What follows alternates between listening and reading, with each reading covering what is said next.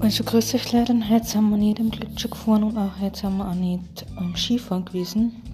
Heute war es voll schier und wir sind in die Hansberg gegangen, da waren wir heute 8 Stunden.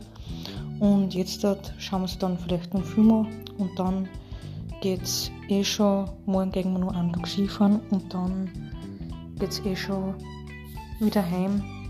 Denn ja, am Donnerstag müssen der Papa und ich wieder arbeiten und ich gehe wahrscheinlich am Mittwoch ins Training, schauen wir, ob es gut wird. Und dann hoffen wir, dass alles gut wird. Habt einen schönen Abend, fertig, bis bald, tschaußen.